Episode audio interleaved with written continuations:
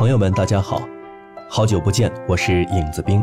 今天呢，我们将为您带来的依然是《罗生门》短篇小说集当中的短篇小说《六宫公主》。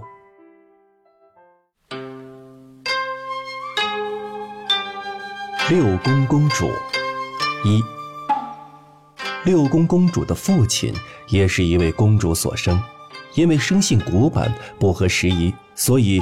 官儿也只做到兵部大府，再也没能高升。公主跟这样的父母住在六宫池畔一所庭木森森的府邸里。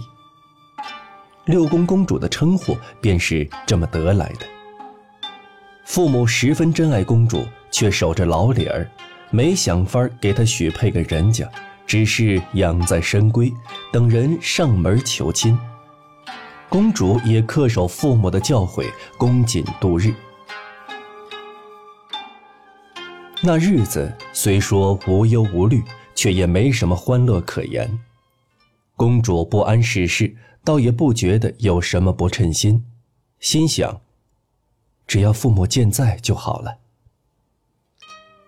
古池畔的垂樱，年年岁岁，零落的开着花儿，不知不觉间。公主也长成一个娴静端庄的美人，可是相依为命的父亲因年老酗酒，突然亡故了，而且祸不单行。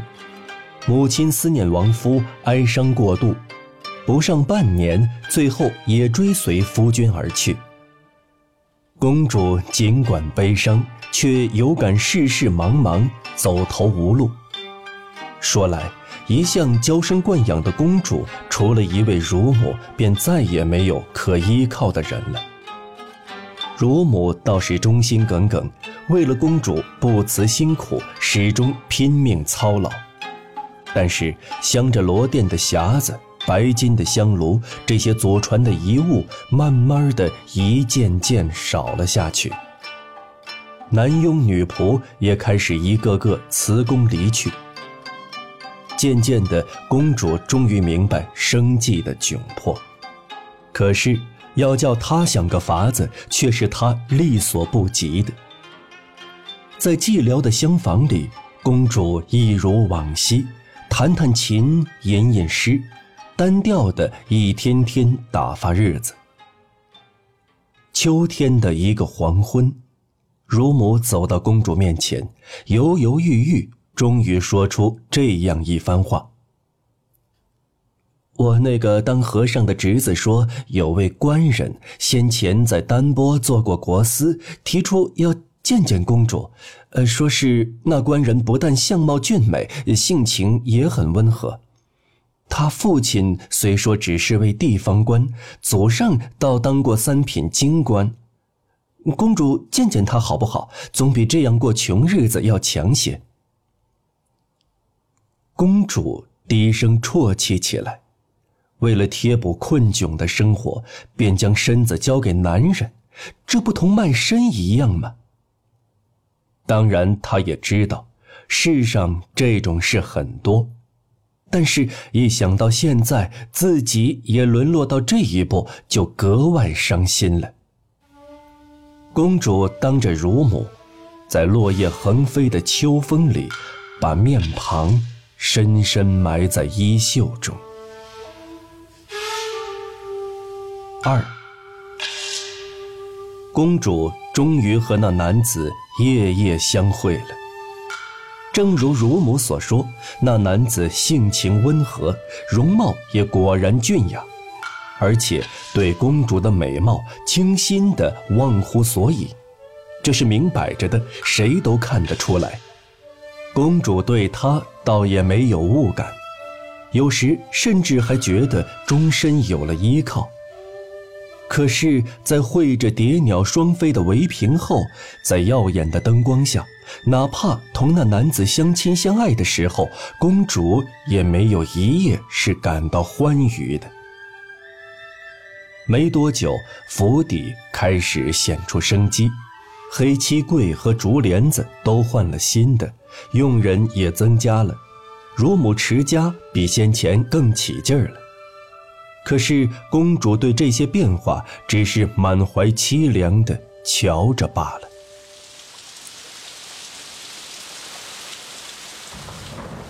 有一夜，阵雨初霁，男子和公主对酌，讲了丹波国一个怕人的故事。有个到出云去的旅客，在大江山下的客店投宿，刚好那夜客店老板娘平安生下一个女婴。旅客忽然看见产房里跑出一个怪汉，嘴上念叨“寿当八岁，命该自刎”，说完便没影儿了。九年以后，那个旅客进京路过，又上那家客店投宿，想探个究竟。果然，女孩已在八岁那年横死，是从树上掉下来，偏巧喉咙扎到镰刀上。故事约略如此。公主听了，感到人各有命，没法违抗。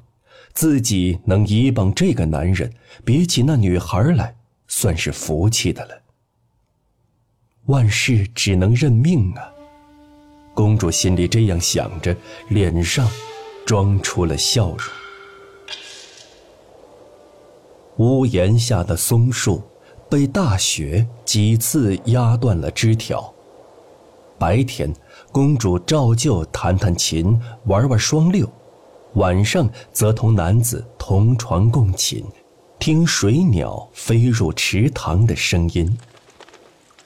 日夕晨昏，既没有悲哀，也很少欢乐。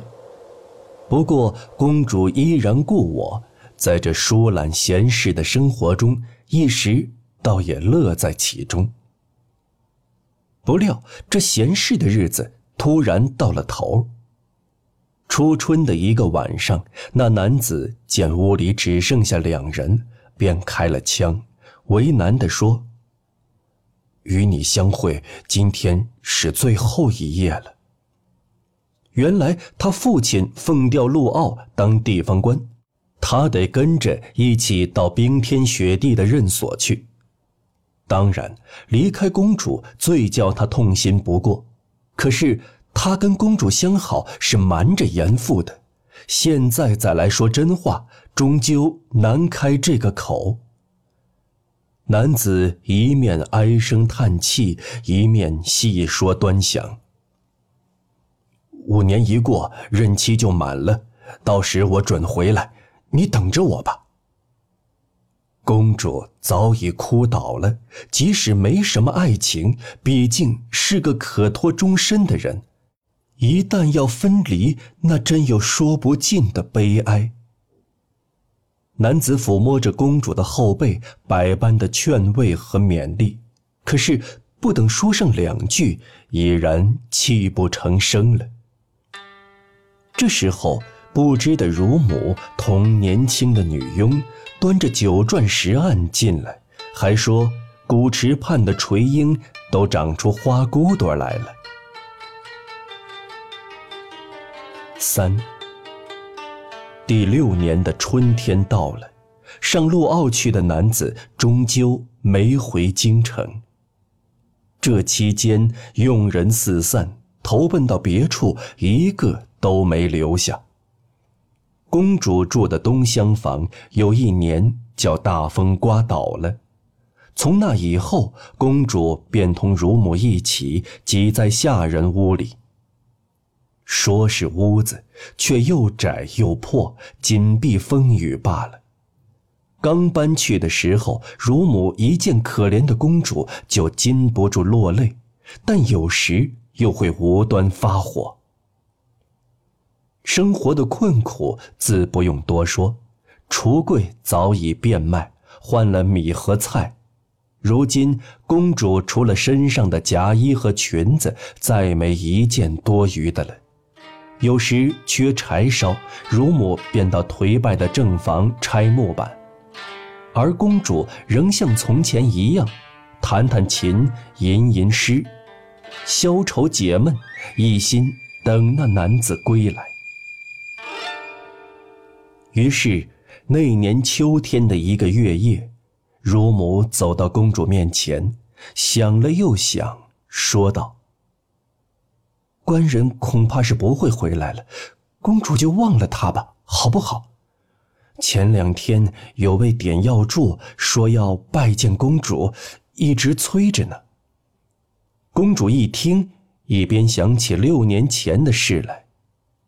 六年前自己曾伤心的哭个没完，而今已身心交瘁，只求静静的等死。此外别无所想。听完乳母的话，公主憔悴的面庞望着苍白的月亮，心灰意懒的摇了摇头，说：“我什么也不要，活也罢，死也罢，反正都一样。”就在这同一时刻，那男子远在长陆国的府邸里。正和新娶的娇妻双双对酌，妻子是国手的千金，是乃父给他相中的。什么声音？男子吃了一惊，抬眼望着月光朗照下的屋檐。这时，不知为何，公主的面影忽然鲜明地浮上心头。是栗子掉下来了呀。长路的妻子这样回答，一面笨拙地为他斟酒。四，直到第九年，恰逢晚秋时节，那男子才回京城。他是同长路的妻子一家人同行，在回京的路上，为了避开不吉利的日子。在素金待了三四天，进京的那天还特意选在傍晚，免得白天惹人瞩目。在乡下的那几天，男子几次三番派人去给京里的公主报信，可是有的一去不回，有的幸而回来，却没找到公主的宅邸，没得到一点音信。因此，一旦进了京，就越发思念。等把妻子平安送到丈人家，便风尘仆仆，连件衣服也顾不得换，马上直奔六宫去了。到了六宫一看，从前有四根大柱的门，屋顶砌着桧皮的正房和厢房，如今统统不见了，唯一见一堆废墟还留在院子里。他伫立在荒草中，茫然望着这片遗迹。那里池塘半掩，浮墙几株，在新月的微光下，叶子静静地簇拥在一起。记得原先是账房那里见到一间快倒的板房，走近一看，屋里好像有人，便摸黑朝那人轻轻叫了一声。月光下，蹒跚走出一个老尼姑来，有点面熟。听见男子报出姓名，老尼姑还没开口，便先自哭了起来，然后才抽抽搭搭的讲起公主的近况。老爷，您忘了吧？小女给您当过使女，老爷走后还做了五年。后来要随我丈夫上淡马去，我同小女才离开这儿。近来因为惦记公主，我就一个人进京来看看。可您瞧，这不连房子带家什全没了，就连公主哪儿去了也不知道。刚才我正没辙呢，老爷您不知道，小女在的那阵儿，公主的日子。过的那份苦啊，真是一言难尽呐。男子听他一五一十说完，便脱下一件内衣送给这位驼背的老尼姑，然后垂头丧气，在荒草萋萋中默默离去。五，翌日。男子又跑遍京城，到处去找公主。她在哪儿？怎么样了，始终不知下落。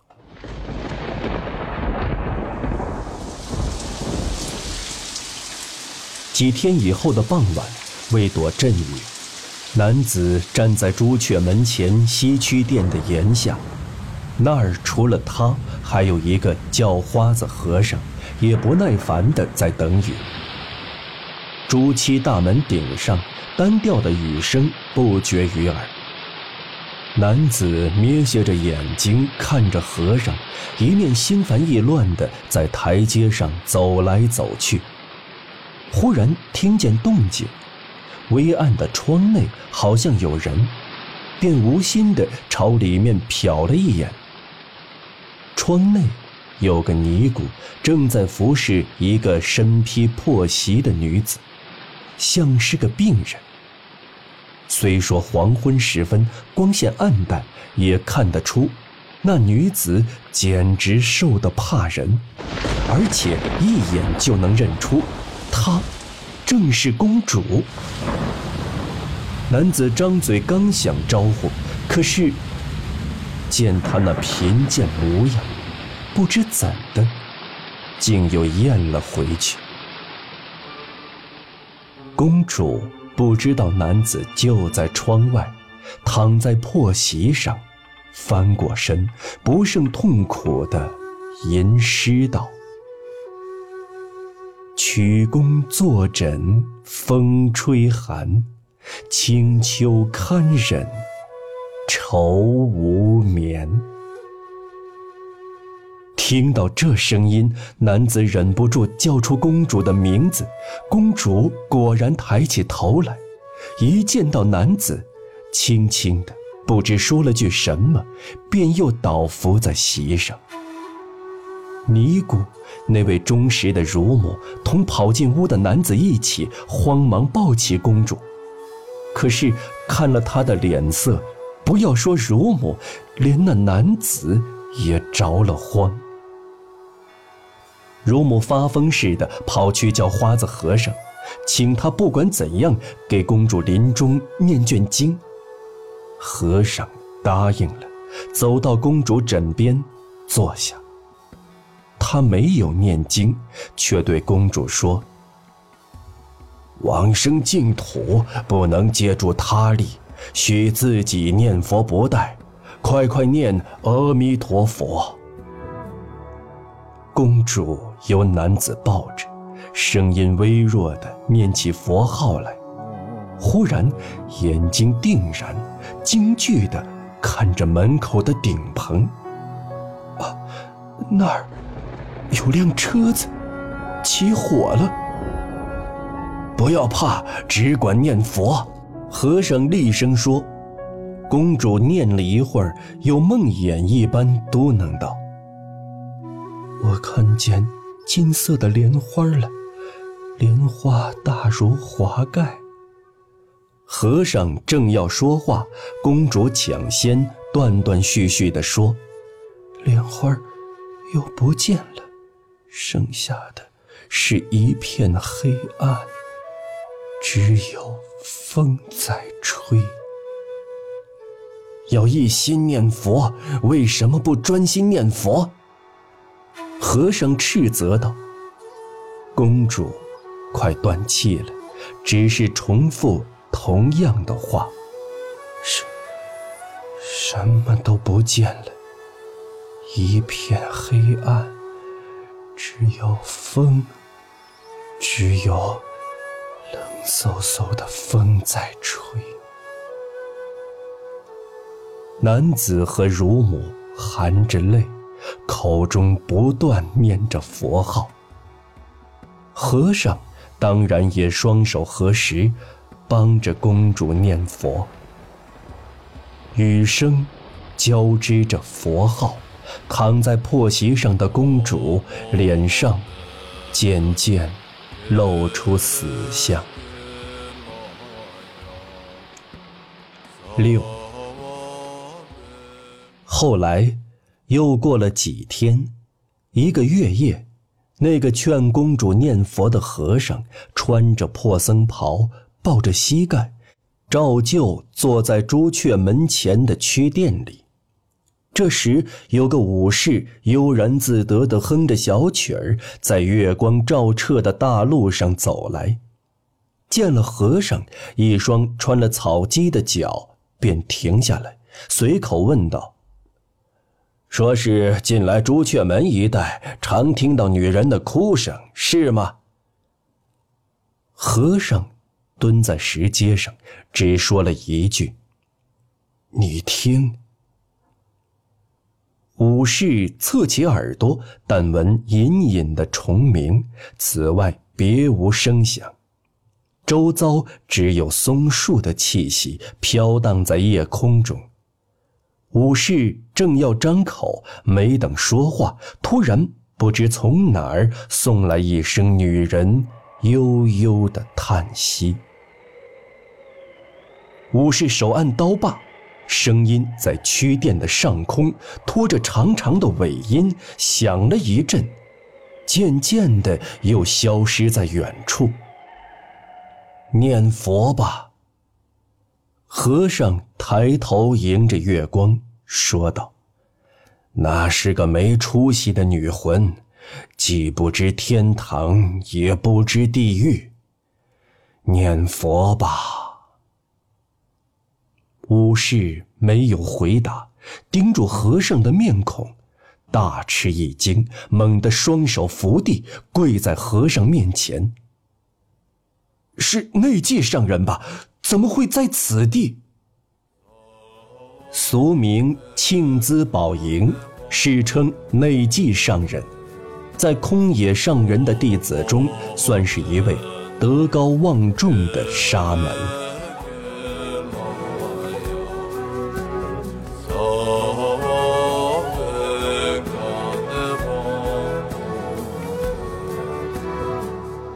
大正十一年，一九二二年八月。